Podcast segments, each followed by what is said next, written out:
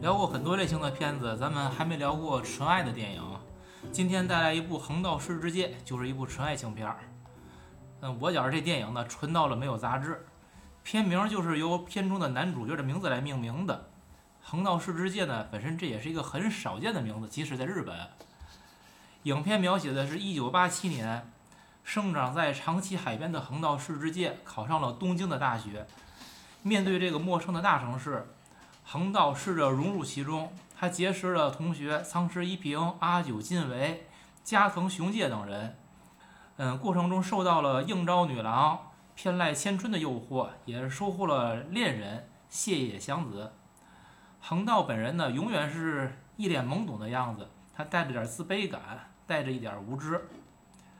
影片最后结尾时呢，有横道，呃，活着的横道，他在屏幕上呢，悄悄的就消失了。最后他的死讯在那些他活着的朋友的口中叙述出来。我倒是觉得呢，这个电影这个结局啊，它不像，都不算是个开放式，它更像是个省略号。就是能理解省略号跟开放式就是给人一种感觉的区别嘛？是，嗯，想说的话还没说完，而开放式的结局是会有很多种选择的结果一样，那种感觉是不一样的。这部电影豆瓣评分现在是八点八分，好好评还是很多的，但我个人不是很喜欢。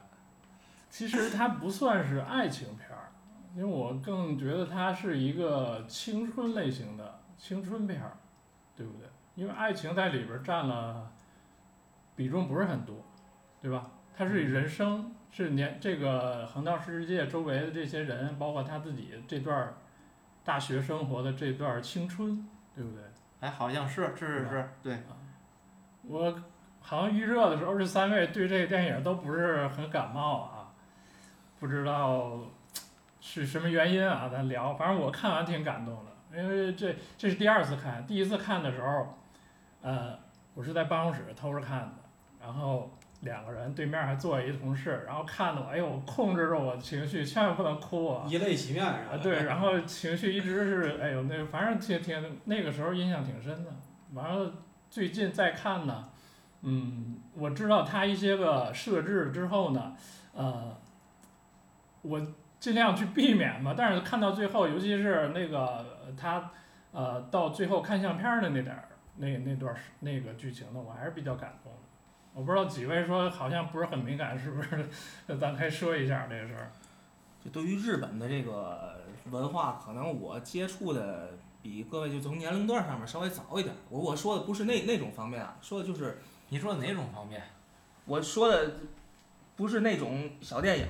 我说的就是最早，我在我小时候，小的时候肯定最早接触的是日本，从动画片开始。七龙珠，城市猎人。七龙珠，灌篮高手，棒球英豪，名侦探柯南，这些个，对吧？数码宝贝啊，这些个动画片开始切入的这个日本的这个文化，到后来看了一些个相对来说高级一些的动画片，对吧？就像这个宫崎骏的这种这种动画。你就能够感觉这个电影的带给人的这种感觉，就跟宫崎骏的这个动画片儿带给人的感觉其实是一样，就是日本人那种拿这个劲儿，又有点这种淡淡的这种忧伤的这种感觉，还要展现出来这种阳光明媚、很积极的那种态度是一样的。所以我我其实不太喜欢这样的这种感觉。就总之一句话吧，就横道世界这种人，如果说在你的生活当中，他一会成为你的一个好朋友，你非常喜欢跟他接触、跟他交往，但是你不想成为这样的人。老杨会认为横道这个人放在日本社会当中，这个氛围挺和的，特别和呀。对，所以想听你说说。因为我在就是我去过日本三次了，我在日本街头就遇见过这样的人，就是看到过类似这样的人。因为他这儿日本社会是很讲究等级，而且。非常讲究，就是，嗯，不能失礼，不要给别人添麻烦，所以他们会表表现的非常的谦卑。就是咱俩都比较讨厌，就是他在他在那个，呃，电影里经常就佝偻个腰，叉着腰，是吧？这种就是完了说话都是总是点头。这个在这在日本的就是街头，他们你发现就没有可能没有他做的这么，过分啊。当然，这个姿势好像安娜有说法，说是什么他是什么出汗什么的溜风呢，让让自个儿腋下生风，凉风习习。但是就是他是努力在，他从小地方来的，他表现一个谦卑，表现他一个就是有礼貌，不要让别人讨厌他，呃，获博得别人的好感。但是这样的人，包括你看闹，他们这里面表现了很多细节，什么闹钟太响了，是不是死在屋里了？什么这些，然后这个邻居之间，我做饭了，我让你，让你，让你，你说要，哎，你真的要吗？又那种就是那种他们交往之间那种假热情，那种虚伪，但是那个礼数又非常周到，这个在日本是司空见惯的，不是说正常，是司空见惯，而且那些。嗯，你像他一开始他听完了那个歌，他在公交车上他他学唱，小孩看他，完了他马上跟人家点头。他为什么他那么大的人跟小孩点头呢？他失礼了。如果你在日本，包括商场里，你手机要是响了，有铃声都是失礼的。他们都是摁，我在我去日本这几次都是我摁的震动。如果有电话要找没人的地儿，就是野外空地儿或者你自个儿一个人的屋子，你去接。你要是在在在商场里或者饭馆里，二哥嘛事儿，那么回事儿，那么的了，你只要那么一些，所有人都都侧目，在侧目，其实就已经对你是一种很那个了，就是很那个了，那就是非常对你有有看法。他们日本人就很怕这个，所以就是说他不会说在在这个就是。地铁呀，或者公交车上出声音，那那太失礼了。所以每个人，你看那个，你去坐新干线也好，你去坐地铁也好，那些坐着的人都闭关调直的坐着，或者玩手机，或者就是看书，或者然后就在那儿闭目养神。那老头们都是那样。然后，所以你就觉得你在跟一帮僵尸在坐地铁，真的非常有你有那个看法。可是就是很很那个。呃，我在新干线上遇遇上过两次非常失礼的，而且是别人为之侧目都没有理会的。一次是一帮过 gap year 的美国女留学生，不是留学生就是美国女学生。那你一听的英文就是美国或者加拿大的美式英语，那不是欧洲的。然后，嘎嘎嘎嘎嘎大乐，然后旁边的日本的老太太啊看他也不理会儿，继续。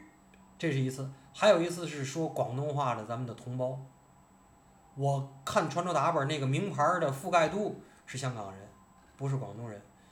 呃，当然现在的咱们大陆人比那个身上名牌覆盖度 logo 的大号的号码也比香港人厉害了。但是当年的话，我觉得是香港人，也是声音之大，啊，三四十岁一帮老姐姐，啊，然后旁边人为之侧目，他没有感觉这个。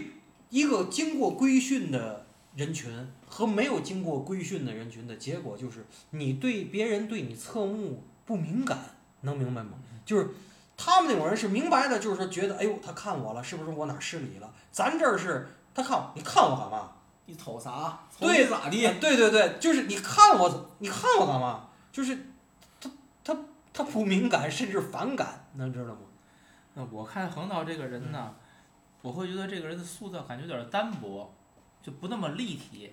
你你们感觉？不是单薄和立体，因为这个事儿，安娜说的特别对。她发她她出现在日本社会，为什么她在日本社会？呃，日本人就是觉得这电影特别好看，觉得就是身边的甲乙丙丁，就是是这个人，你不觉得他太单向吗？而且现在有一股风气。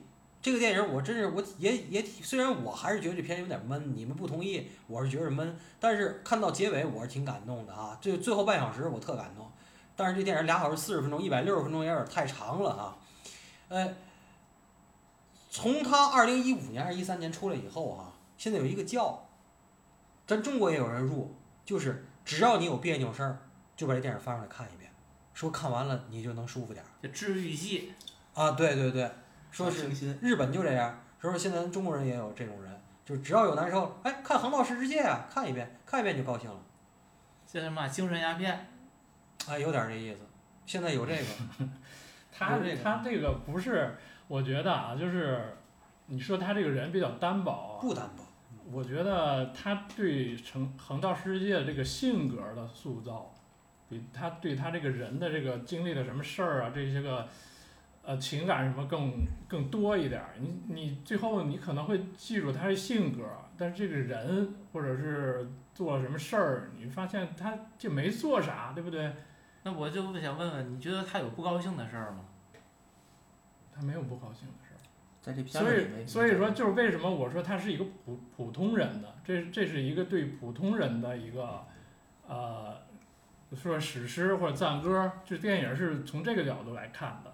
可是所以普通人不高兴的事儿特别多，我觉得。对呀、所以说你在你印象里，你高中同学或者大学同学有那么你你你可能会想不起来的那个人，对不对？然后《横道世之介》为什么被能被想起来？它有一个名字是能被人记住了，但具体你去你在想它这个电影俩多小时，嗯，他说了啥事儿呢？经历什么事儿呢？好像也就那么回事儿，普普通通的。就为什么前面觉得闷呢？对不对？他也没有对呃做出什么呃丰功伟绩，他是就是最后救人的时候死了嘛，就最后那个是还是一个广播的形式出现的嘛。就是如果我我理解这个闷的话，就是老杨说这个闷，我会把这个岁月静好理解为闷。就是我问你，我说他有不高兴的事儿吗？你看这个电影演的啊，我突然想起来，就是说安娜说的这个，咱们也得给咱们的忠实听友一点福利哈。嗯，我想请问三位老师，这横道世界跟理查朱维尔有什么异同点吗？都是那么普通的人，一个在美国普通，一个在日本普通着。还不太一样，在于朱维尔挺有上进心的，这横道感觉他没嘛上进心，朱维尔就想当个正式的警察。那当警察就是他追求的事儿，你看这横道有追求吗？这人无欲无求，什么对他来说都无所谓，嗯，你不觉得吗？对人人人家给他一个小费，拿那张钱好像是个大票子，就美美的不行，就一一直止不住的乐在电梯里边儿。能不能理解成日本的阶级固化比美国更厉害呢？其实这种这种无欲无求是阶级固化的后果，嗯，同意吗？对，日本有一个词叫平成废宅嘛，就嗯。指的就是平成年年平成这个年号之后，是对应的就这种年轻人的这种无欲无求啊、低欲望社会啊嗯等等。嗯。所以就是 我为啥不太喜欢日本的这个，包括电影也好，包括像什么宫崎骏、新海诚啊这种动画也好，嗯。就是感觉他太闷了嗯，欲望太低了，就是太过于岁月静好了。但是无欲无求不等于一帆风顺，无欲无求跟岁月静好可是两回事儿。这是两件事儿。但是这个电影演的是无欲无求加岁月静好啊。你看，我就是想列列，他讲是这样，这个孩子上大学，从那个乡下考上东京大学，虽然不是早稻田，他没没考上早稻田，但这大学应该也还可以。早稻田那是世人能上的，对，那九八那是二幺幺吧？那是。九八五，那个是 top two，算是早稻田跟东大基本就是必须是九八五。清华北大那种感觉。要上学上了东京一不错大学，完事儿呢，那个跟朋友一次普通的约会，一个富家女人就送上门了。嗯，他打工好像也没费什么劲，天天高高兴兴，大票子小费收着了。呃，人际关系周围跟他的人，虽然觉得他有点怪，倒是都挺喜欢他，人际关系倍儿和谐。最后因为那个他的邻居家那快递送错了。他偶然结识他的那个邻居二零六，那人是个摄影师，把相机借给他，他看了个影展，完事儿他就也成为摄影师了。咱虽然没讲他摄影师干的怎么样啊，但是好像他都三十几岁了嘛，一直在做这个职业，应该是能让他生存下去的。这个人生活里边儿没有任何不快，没有任何挫折，我就说，如果这就是人生，我想过这样的人生。那日本纯真年代嘛，这是。那你所谓的烦恼是什么呢？你作为一个普通人，就是天天就就是朝九晚五，干嘛？你烦恼是什么？咱就最简单的，他搞对象没烦恼吗？他没烦恼，我看他搞对象的过程当他中没有演烦恼。他这俩人最后是分手的。他分手，他是不是痛苦？干嘛？他烦恼，很他他没告诉你他啊对他没说，啊。你你没你没演，对没表达。就是没演的这件事儿，我没法去主观去想象。分手也许只是客观的原因，比如说那个女的要在国外很多年，或者不想回来，因为这个原因或者什么原因。他一开始说去法国俩星期嘛，可能会不会我一想呢就是干脆就没回来，应该或者干脆就是骗子。你想，他从他回来的时候就是拖着大行李箱回来的，但这是工作以后的事儿了。坦桑尼亚，对，他在法国也未必就两个星期，也许又去别处发生其他的事情嗯，都有可能啊。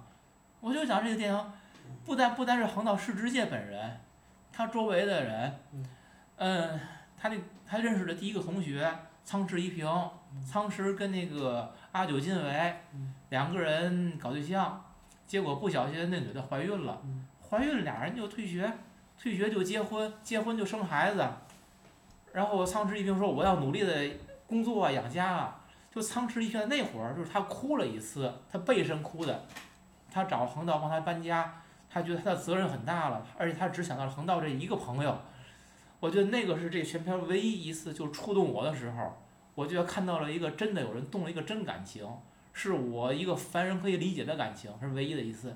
剩下，你说在搁咱这儿上大学未婚先孕了，两边家庭也没鸡飞狗跳，俩人退学，哎，学就不上了，就结婚了，生了孩子，这事儿过去了，完了，能能这样？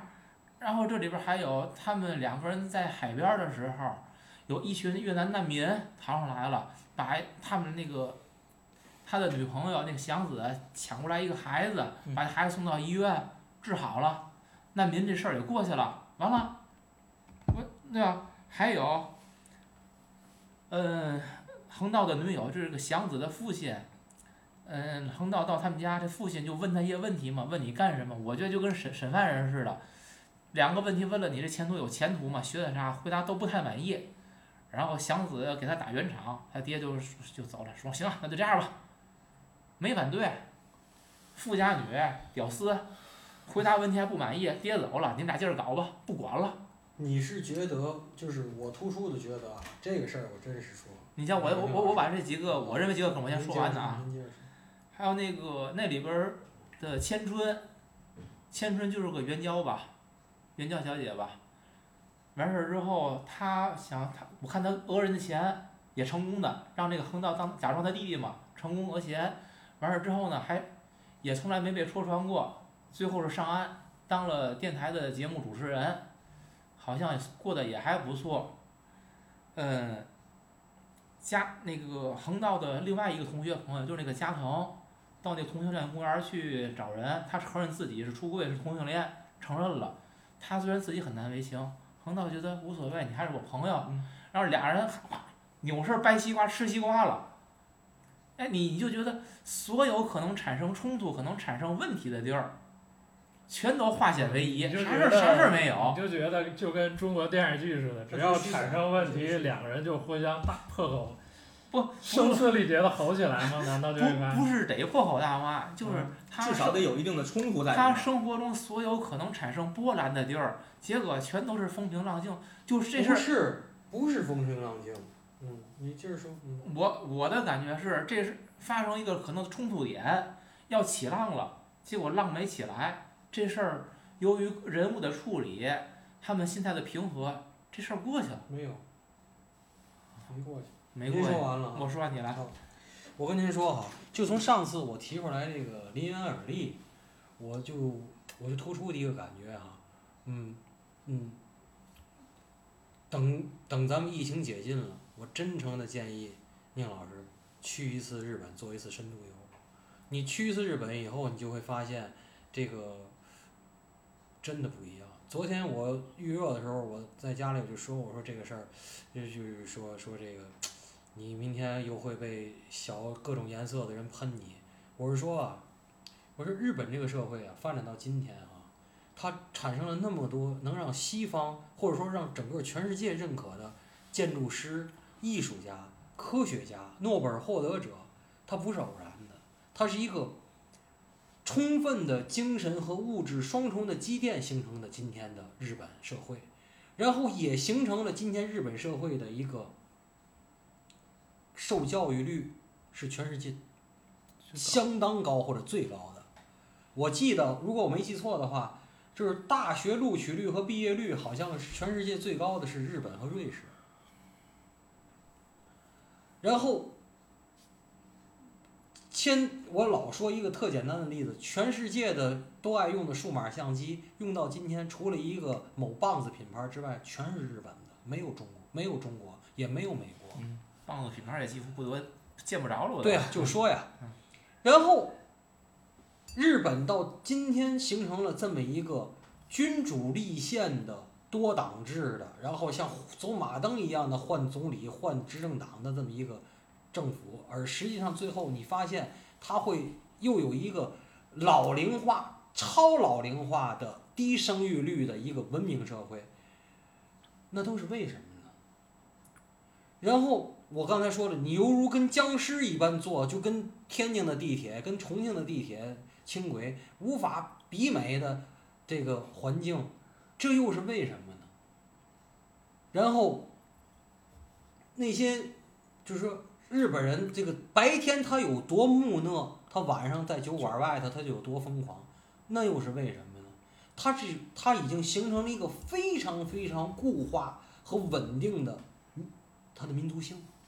他的民族性，我总结，我说实在的啊，为什么本尼迪克特那本书日本人也认可，西方人认可？这个菊与刀是非常非常非常体现日本的。但是通过这个书，咱们可以说一个什么东西？包括以前我推荐大伙看的这个《林园耳力》，包括这次安娜提出来这个横道，为什么您会觉得那么的隔膜？因为日本人追求的是一种静水深流，就是说什么呢？比如说生活中有好有不好，我只拍给你看那好的，坏的我在家扯大自个儿大嘴巴子，我不拍。但是那不代表那东西不存在，宁老师，您可能认为哦，他们那个弄完了，哎，借咱的话，咱回答大嘴巴正反撤自己，他们怎么就不撤呢？他撤了，他没告诉你，他给日本人看的，他他给一个日本以外的人看的时候，这事这事儿不就是就隔膜了吗？对对，您觉得隔膜，我就给您解释啊，我也给咱们听众解释，就是这个，就这电影啊，没有那么差。就是我还是说，因为我们能拿出来，这个电影一定有可看性。就是我希望大家听完这个节目去，如果没看过的去找来看，看过这个呢，再过来评论区再跟我们一块儿评论啊互动，这个是我们特别想要的结果。我我接着说，那么日本人举羽刀的结果是什么结果？是日本人承担错误，他用什么来承担？对他用割腹、切腹，他用自杀，就是说他承担错，我死了，我死了行了吧？我死了就没事了吧？这是日本人解决问题的方式。所以在日本，你觉得他有一套儒教的东方的东西，你不要忘了明治维新、全民西化给日本的影响是多大。所以日本既有那种非常木讷、非常讲礼数的人，也有那个天天那个雷震子那种，我说那种那叫什么杀马特那种，就是天天就是各种不一样的人，而且包括你像那个呃感官世界也好，就是日本对另外的那些很很人性很阴暗和很张扬的。很变态的东西，他们那种追求和探寻是走在了咱们全人类的前头啊！可不是走在了他自己的前头，是走在了全人类的前头，别人都认可的。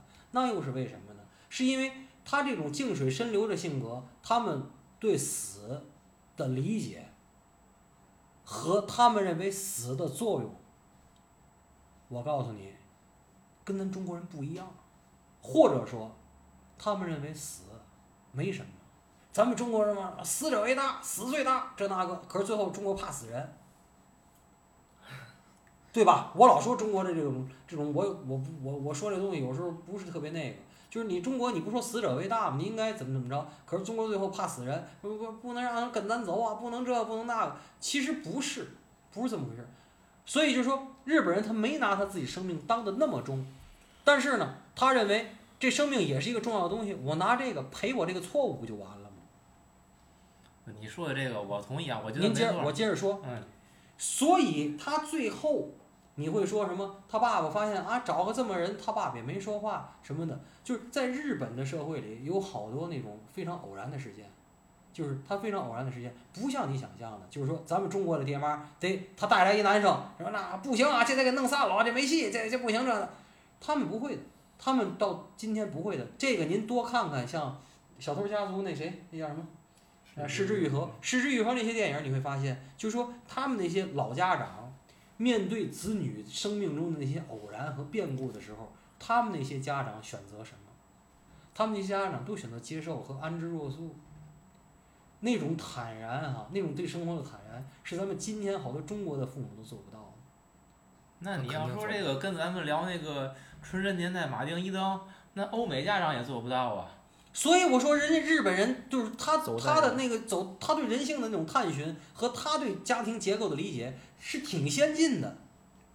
尤其他们对死亡的这个看法，就你嗯包括《失之愈合》的好多电影儿，呃，好多都是葬礼，葬礼出来之后，嗯你看参加葬礼的这些人，然后面对死亡的这些想法，嗯呃，它跟咱是不一样的。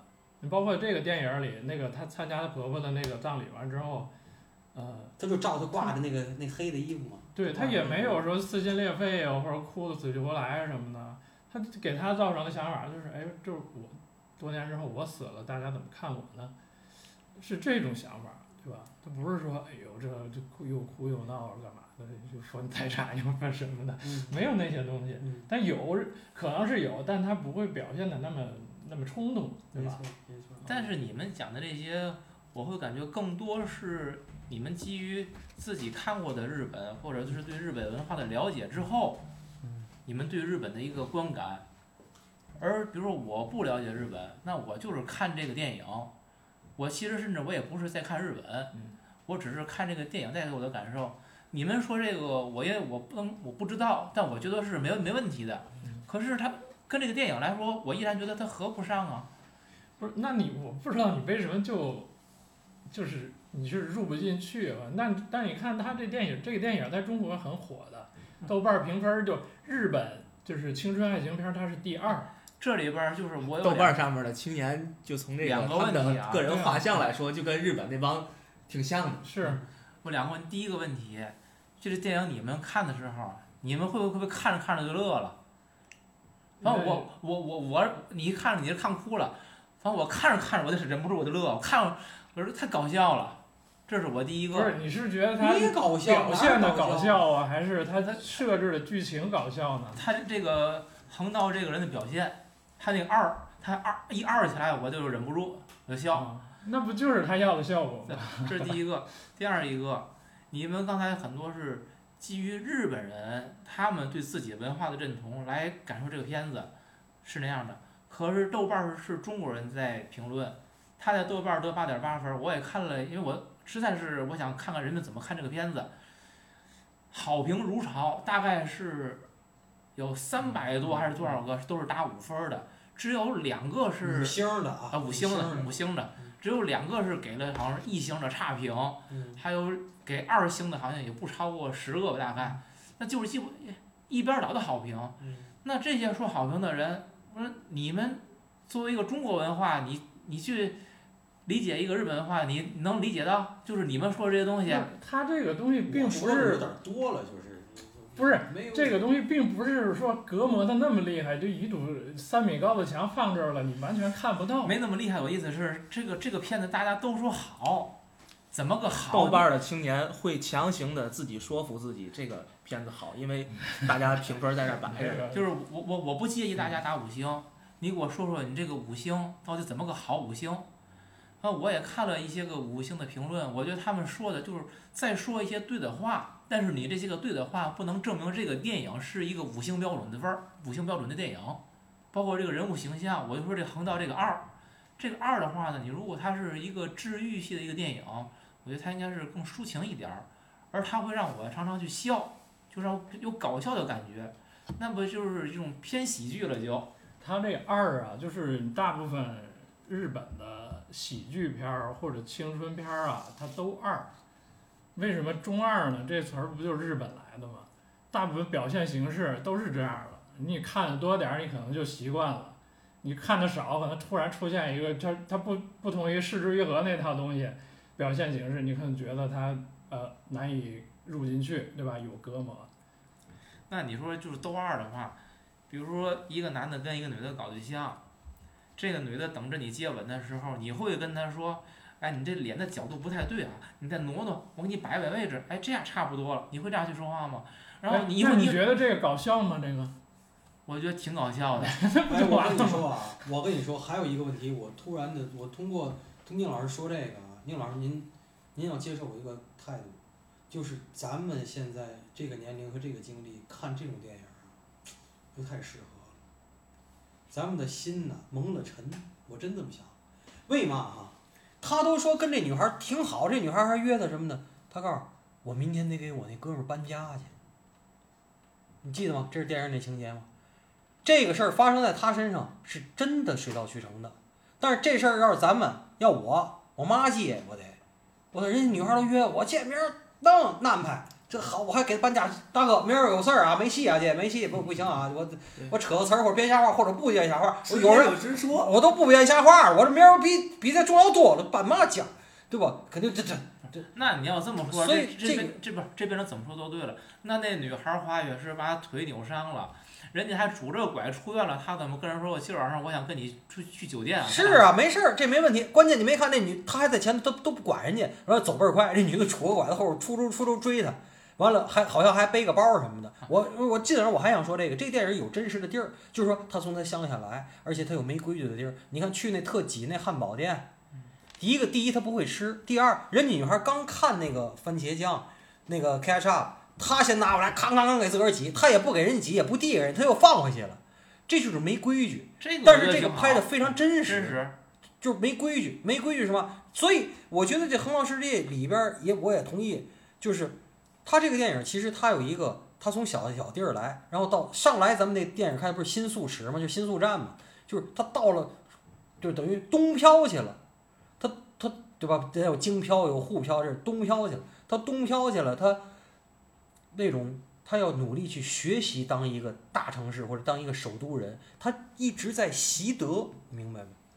他在模仿加学习，他模仿加学习的过程里头，他不免有时候就露出他的底色，比如不给人递番茄酱了，然后也不也跟人说话没有敬语，是吧？完了，人问他要吃什么，他他就直接告诉人要，他的那基本的客气都不会。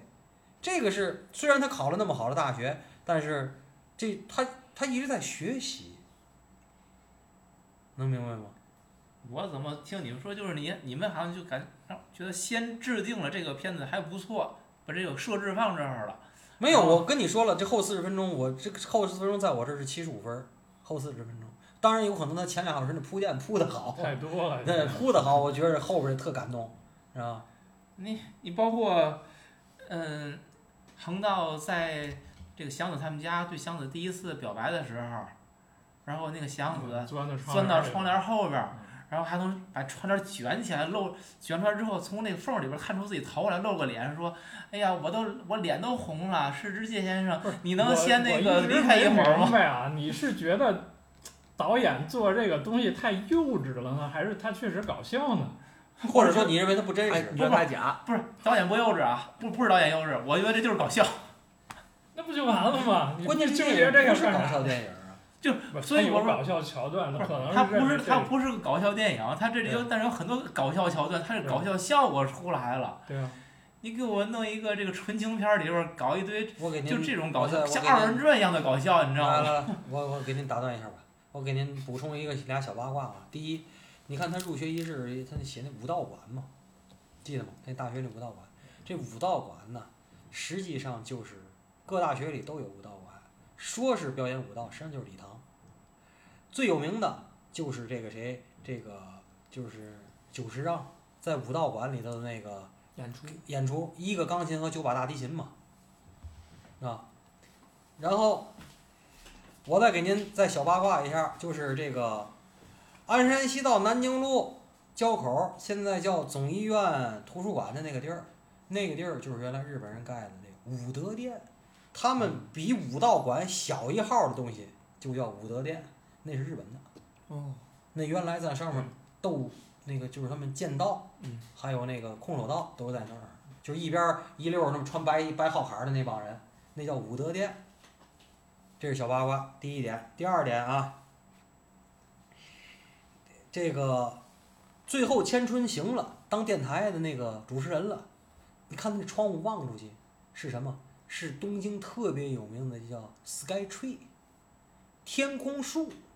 天空树是它一个电视塔，你知道吗？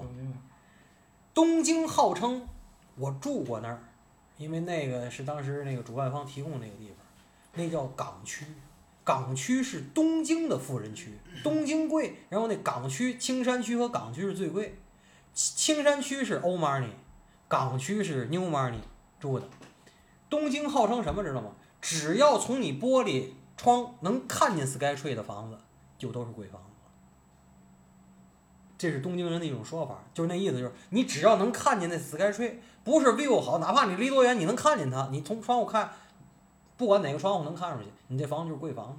竖景房，别管多小，哎，别管多小，有 view，有 view，Skytree view，知道吗？这俩小八卦，咱啊，甭管人家演不演联儿啊，我想跟您们探讨一个事儿，关于这个电影的，就是，首先这个电影我讨厌的地儿啊，我就一个讨厌，我就讨厌这来回闪回，一会儿现在，一会儿以前，一会儿现在，一会儿以前，这这我腻歪把东西切开跟我说，你就弄一个以前，弄一个以后，只要会讲故事，一样讲得好。这么来回切，不牛逼。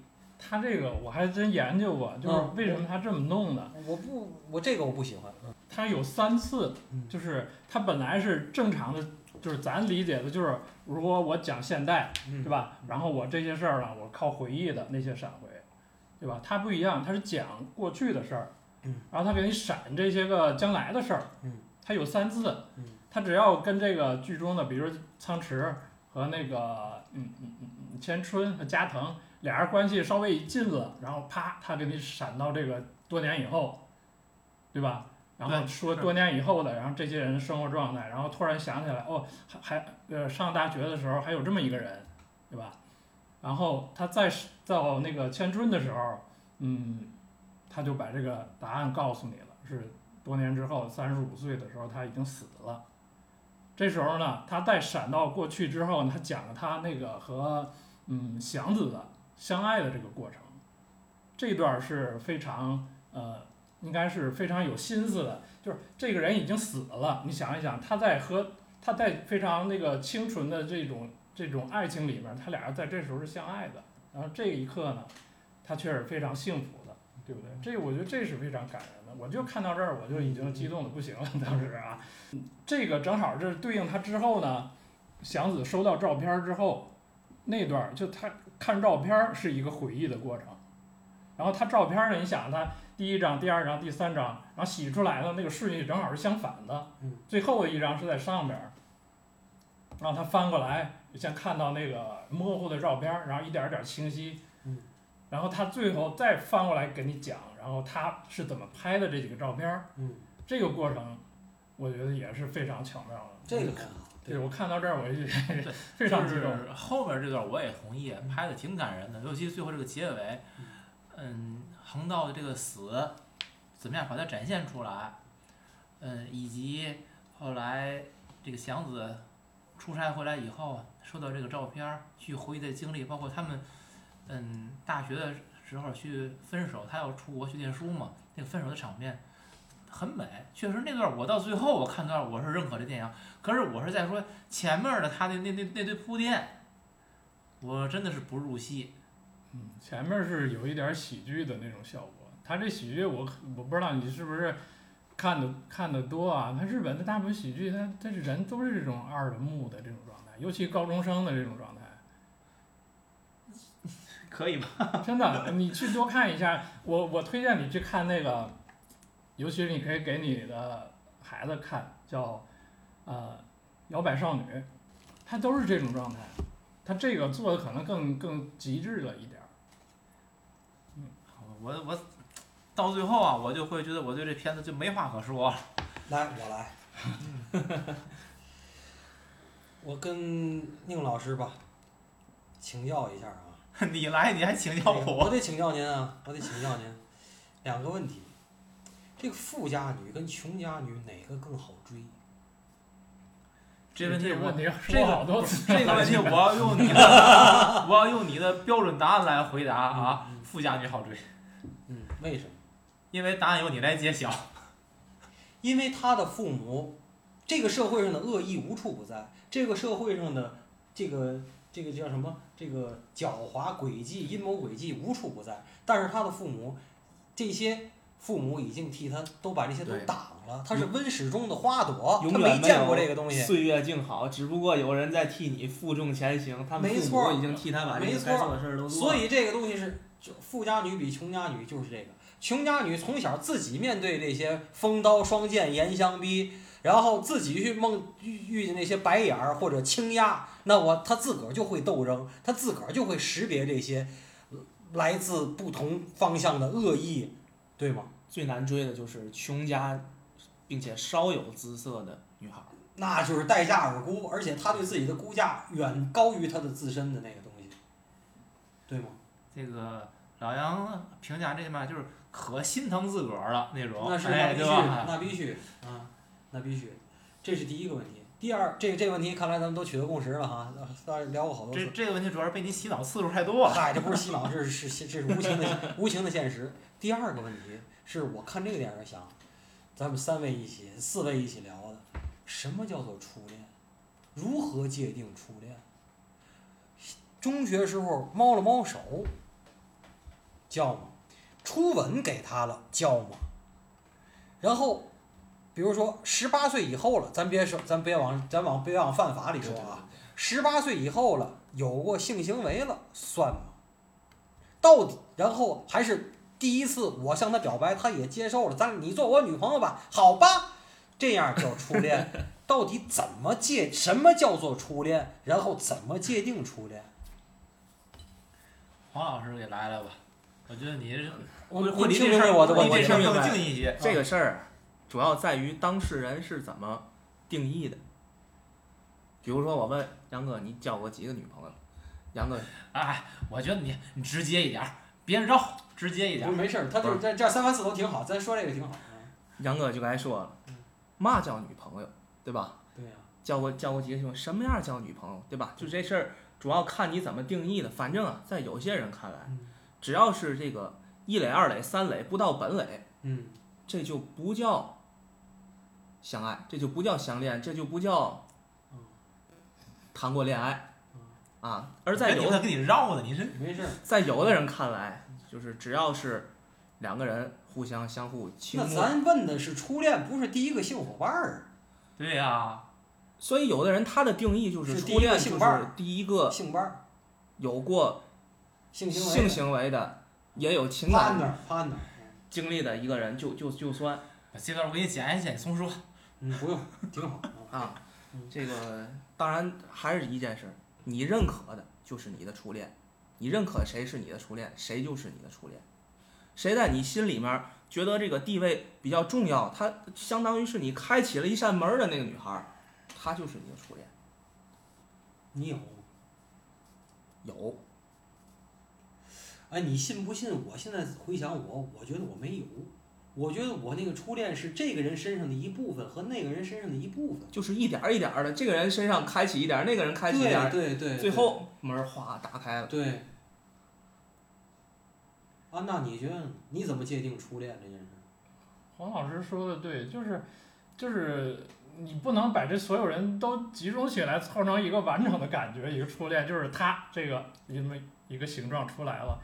我觉得就是你自个儿怎么认为就是怎么认为的。对某一刻你这个心理呃心情达到了那个状态，然后他不一定对你是同样的，但是你觉得他那我对你是说？那你是我想我想问一个啊，这暗恋算初恋吗？算，算，这个肯定算。就是你不都不知道人家怎么想的，你暗恋人家这事儿就算初恋了？有可能人家都不知道你你喜欢他。就就说这事儿嘛。有可能你都没跟他表白，但是这个事儿，他的确在你心里种下了一个种子，你知道什么叫做对女孩的这种倾慕之情，然后有可能，有可能还你还你以后好多对这个伴侣的选择，还因为他这个模式而而改变。而改变，就是选他这样，或者刻意不选他这样。对，所以我我就还是我谢谢黄老师，你最后说这个是我认为的初初恋的一个概念，什么意思？就得暗恋才叫。不是暗。恋，是说是你对于自己伴侣的一种想象，就是不管是你喜欢一个人还是建立一个？关系，您知道我为什么会嗯在节目里提出这个问题吗？嗯因为人家这个这个就是最后这个祥子啊嗯，跟这个跟他那个小女孩吃吃甜品的时候不说嘛，说你能想象为什么我的初恋是怎么着的吗？他是认为横道就是他的初恋。对呀、包括咱们以前聊的那些纯真年代，就维纳瑞德演的那个梅，他说了，我就是要跟我的初恋结婚的，对吗？说的就是这个谁，这个丹尼尔戴刘易斯演的这个男主角嘛。就是说，这种跟自个儿初恋结婚这件事儿，当然在今天好像显得很傻逼啊，对显得很傻逼，而且技术操作性很难。嗯，技术操作层面也很难。那么，这是个幸还是不幸？我觉得在以前可能是个幸运，在现在不见得，在这个时代不见得，因为这个时代你的想法一会儿一变，你可选择的东西也越来越多。嗯，对吧？那么咱们现在获得一个共识了，就是初恋是你认为的就是，我认为没有就是没有，对，对吗？那你的恋爱是从何开始的呢？那深层次的问题就是，嗯你认为没有那个人，你认为从就是，你第一段那段恋爱都不算初恋了，那你的这个恋爱感觉是如何建立的呢？你荷尔蒙驱动的，啊，心理咨询师告诉我这是荷尔蒙驱动的。我是觉得怎么说，我我一直是说，你记得吗？那会儿什么那个什么酸奶，初恋的味道，对吧？我说我就逗，我说这他妈初恋的味道不都应该是苦涩，有一点点甜，就是酸和苦是大部分，这个甜是一小部分，而不是像他们张含韵做那广告是全是甜，有一点点儿酸吧。他那意思应该是那广告就是你记得吗？那广告。你这你这初恋还没练完了，还没尝到那苦呢，刚尝到甜。你就吃下去了，这个已经。哎但是呢，等你最后吃完之后，你发现哦，其实初恋是苦的，嗯是这个意思。嗯，那谁还买呀？不过咱这怎么说说这电影能跑这儿来了我呢？就是因为这电影生发出来的这个问题。但是你们觉不觉得？你看咱们说这么多呀，嗯，我不太喜欢这电影，但你们会捧一些的话，其实你看你说来说去，咱们对电影的最后那那那一部分还是比较有共识，比较认可，觉得是不论不论从拍摄技法还是从叙事语言的各个方面，感给人感觉很好，也挺打动人的。但是你说它的前三分之二甚至前四分之三，这个电影你说它如果作为一个高分的成了的电影，它立在哪儿了？其实你看，我不知道，尤其是安娜和老杨，你们俩更多是在就是告诉我，可能基于日本的文化，这个是正常的，他们的一些行为模式，呃，也是跟他们的习惯、习俗等等是匹配的。其实你们是在告诉我这件事儿，但是这件事儿本本身，它如何来告诉我们这是一个好电影呢？就是在这个在这个逻辑上，我觉得我依然是没有完全被建立起来。好电影吧，其实一定要沟通，一定要让你有产生共情，就是怎么说打动你，属于属于共同的人性的那些东西，真善美的东西，他最后能做到。对你说这前，半部分，我我特别同意你刚才说这句话。任何一个国家、一个民族，其实它都有属于自己的独特的文化。嗯，就是我们跨文化的话，就会有隔膜，对，这个隔膜你挡不住。没错。但有一个问题，我坚持认为，也有共同的真善美。人性嗯，大于文化，嗯就是越真的人性，接近于人的这个是，嗯，最本真的那部分人性的方面，它是大于你文化的那种差异性的。嗯所以，在我看来，一个好的电影，一个好的作品，它其实是把那种差异化消弭掉，嗯然后让这种共同的东东西，去深入到它可以跨越民族，嗯跨越你的这个文化去打动你嗯。那在这一方面，如果他没做到的话，我就不认可他是一个非常优秀的作品。这个作品我觉得好啊，我不是说替他说话，好在哪儿？他其实最后他妈妈说了一句话，说那个世世界当我儿子，我是多幸运。也就是您在预热的时候您提那提纲，您现在还没提出来，我帮您提，就是到底恒道是个什么样的人呢？他是一个喜欢帮助别人的人，他是一个很就是有羞涩。对，有赤子之心，很羞涩，很不会表达，但是又急切的想表达自己的爱意的那么一个一个人，呃，甚至是有正常恋爱观的人，然后喜欢帮助别人的人，然后呢，在努力的自食其力的人，我觉得这个人就就算就是挺纯粹的，哪怕不那么真实，可是这个，我觉得，按你一贯对于这个人的或者对这个世界的看法来说，这个人他从一个小地方来，嗯。他可能未曾经历那个复杂的社会这个社会的假丑恶他都还没面对呢。嗯。当他以一颗赤子之心面对这个东京这样一个大都市，嗯我相信这个都是一切该有的东西都都会给他看到的。他看到那个千春，作为一个应教女郎，应该已援教女郎已经是给他告诉他这社会有这一面的，他已经揭开一个角了。当他揭开越来越多的时候，他还依然能够保持这个赤子之心吗？就是这个电影延续下去您，说的特别对，我知道您的点。我现在告诉你，这个电影发生在日本就是成立的，你知道为什么吗？因为日本哈，它这个东西是一体两面儿。日本以前的大公司是出名的不炒人，从来不炒人，也就是说，他让你努力，只要能进这个大公司，无论是三菱还是什么的，你就努力去当一个螺丝钉。今天组织安排你当个科长，你就当；明天组织不让你当这个科长，你就不当，他都不会辞职的。所以反过来，这个日本的阶级固化非常严重，日本人是就愿意当一个螺丝钉，他不去想明天，他就做好今天，然后今天跟上司去喝酒，今天跟上司去加班，他都不想变化。这个事儿发生在韩国都不可能，但是发生在日本，我就见了很多日本的那种非常木讷、老实了一辈子，做着重复性的工作的那种职员儿，老职员儿，从小职员做到了老职员儿，一辈子就那样。他也没想过什么燕雀焉知鸿鹄之志，他也没想过我要去明今天今天今天我剃牛肉，明天我当煤老板儿，没想过，就是他没有那么大的企图心。咱们现在说的是，因为咱们在咱们现在这个环境下，和咱们看了这么多，我知道，我说北美都不这样，北美那好多那些白人孩子，一个个血盆大口，别老说什么洋人什么的岁月静好，都是放屁。但是日本真有那些死肥宅，也也有千春那样很有企图心，从东北小地方农村来，然后也有那种就是说真的。但是反过来，我一体两面说完了，反过来，世界上世界上自杀率最高的国家，我告诉你前三名是谁？日本、芬兰，芬兰、冰岛。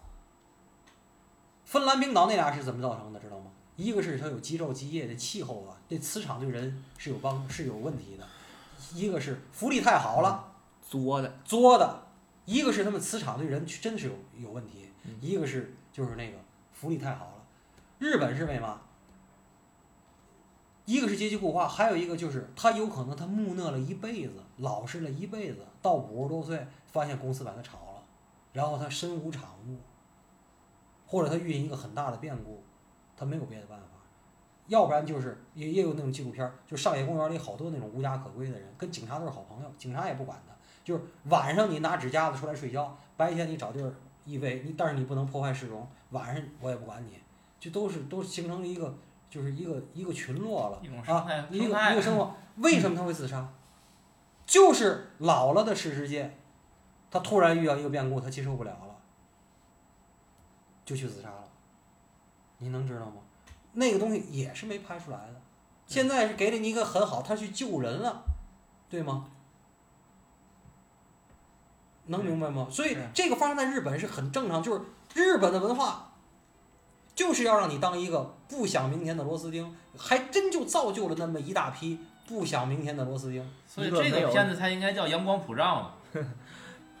它也不是阳光普照，一个没有经历文革的雷锋，啊是，其实就是给我这次看完给我印象最深的就是，他就是一个普通人，普通到而且是日本的普通人。对普通到就是你这个人如果没有这么一个搞笑的名字，你可能就想不起来这个人了。你说这个，我其实本来都不想说了，说他是普通人。从一个大的社会一个阶层来说，他是真的属于普通人。可是你看他的日常的所作所为的行为方式，他真的跟他那些同学们一样吗？他不一样。包括苍之一听说的话，我搬家的时候，我只想起你横道一个人来，我就再没想起过其他的人。对吗这人好使啊？这人啥的嘛。所以说他才不普通了，他跟其他人不一样，他有他自己的很多特质。所以你他老说他普通，他其实是在大的普通意义上非常有自己独特性的一个人。所以他有性格这方面，对对对，就是多年以后的你会想到，哦，这个人是这样，有那么一个。那你说他就是的这段。